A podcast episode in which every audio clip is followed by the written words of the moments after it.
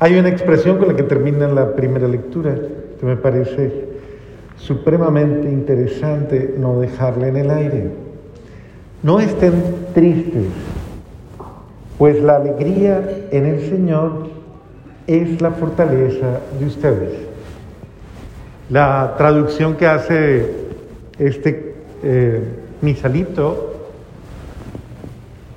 le da un contexto, una interpretación eh, que involucra un poquito más todo lo que las lecturas dicen. Dice, no estén tristes porque celebrar al Señor es nuestra fuerza. Entonces, las dos expresiones son válidas. Eh, pero esta, esta del misalito me parece muy oportuna porque nos ayuda a recobrar y a redescubrir el gran valor que tiene celebrar al Señor, celebrar la vida, celebrar su amor, celebrar su entrega por nosotros. Estamos verdaderamente todos y cada uno de nosotros invitados a celebrar esa presencia amorosa de un Cristo, de un Dios verdaderamente, un Mesías, porque está la profesión mesiánica, un alguien que ha asumido un papel maravilloso dentro de la comunidad y es el papel de, salvar, de salvarnos a todos. Eso es lo que está diciendo la profecía de Isaías. Ah, viene uno que nos va a sanar, que nos va a ayudar, que nos va a asistir, que nos va a liberar. Y viene uno que eh, está ungido por la acción de Dios, ungido por la fuerza del Espíritu y tiene el poder de obrar en todos el bien, de ayudarnos a que todos estemos bien. Esto es muy bonito porque esta es la verdad de todos nosotros. Todos estamos llamados a hacer el bien y a transmitir el bien.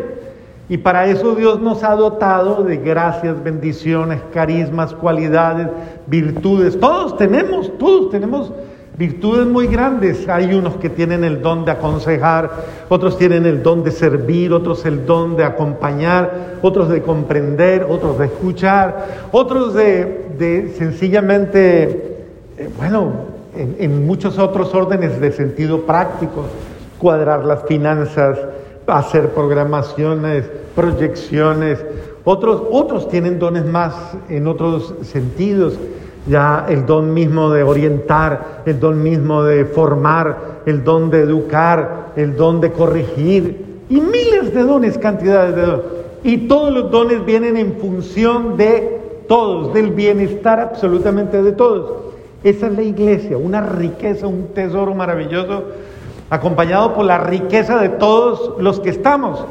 Entonces, en este sentido, lo importante no es el ministro tiene una función, pero la iglesia es mucho más rica, mucho más bella, mucho más eh, fuerte y mucho más, podríamos decir, eh, experiencia verdaderamente eh, educativa, sanadora, orientadora, en la medida en que todos ponemos en función los dones que tenemos al servicio de todos. Entonces por eso en la iglesia hay ministerios, ministerios de parejas, ministerios de jóvenes, de niños, de personas que pasan momentos difíciles y viven el duelo después de haber perdido a alguien, ministerios de ayuda a las personas que, que, tal vez han llegado a una edad en la que no se pueden valer de sí mismas, como lo hace el buen samaritano, ministerios de educación, de formación, bíblicos, ministerios de catequesis, bueno, todo eso y muchos más, todos los ministerios que hay que tiene la parroquia, el de respeto a la vida, el de ayuda a las mujeres, todos, todos, Emmaús, eh, bueno, si no nombro algunos es porque son demasiados, pero el sentido es ahí la dimensión carismática, el cariño, la bondad, el, el, amor a tu iglesia, que tú le tienes, muchos expresan ese amor ahí, y la iglesia es mucho más bella en la medida en que hay mucha más gente con eh, la conciencia de hacer el bien a otros. Esa es la iglesia, un lugar, una experiencia, una familia en la que hay muchos que luchan por otros, que se dan, se entregan y aman. Y cada uno debe hacer lo que Dios le ha pedido, lo que Dios le ha dado. Si usted no ha descubierto su lugar en la iglesia, tal vez hoy es un día importante para que usted piense, Dios a usted también le ha dado una gracia y Dios quiere que usted participe. Por eso a mí me parece tan bonito Cuando la gente dice, ¿y yo cómo puedo servir a mi iglesia? ¿Yo cómo, cómo, en qué ministerio? Ayúdeme, yo me quiero ubicar, yo quiero hacer algo.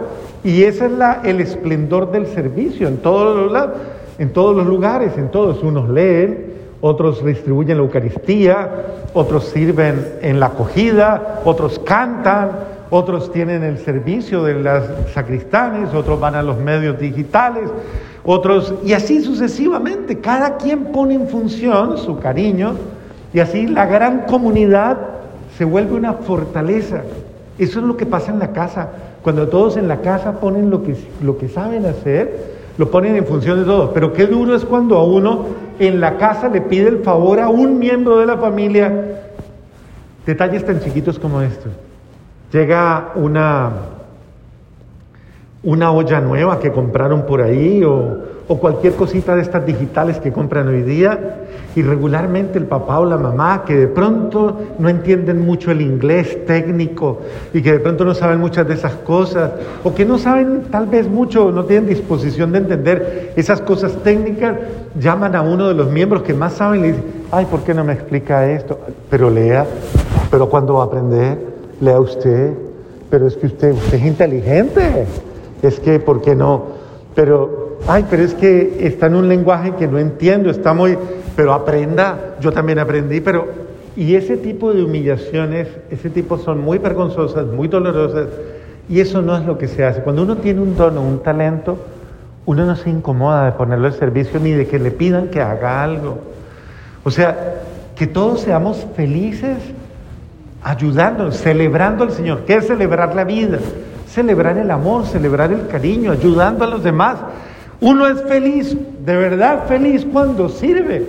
Y en este sentido es importante que todos le demos a nuestra iglesia, a nuestra gran familia, esa calidad de servicio.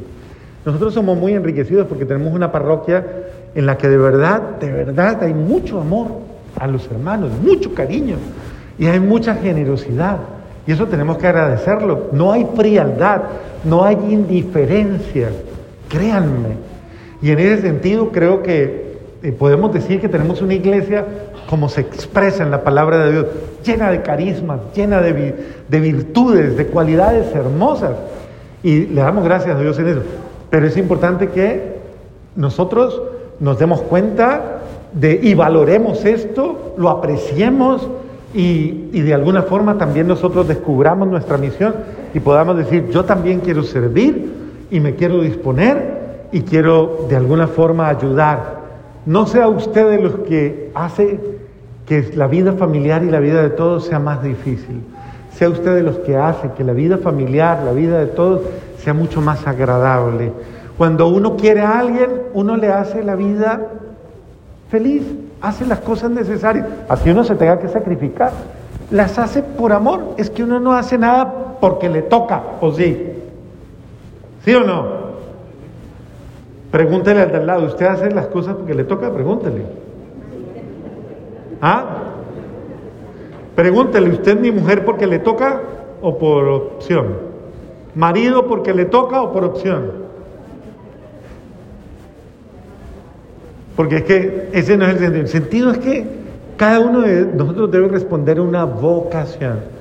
Y la primera vocación del hombre es amar. Y el amor se revela a través del servicio. La primera vocación del hombre, ¿cuál es? Amar. Y el amor se revela a través del servicio. Yo sirvo y eso quiere decir te amo. Amén.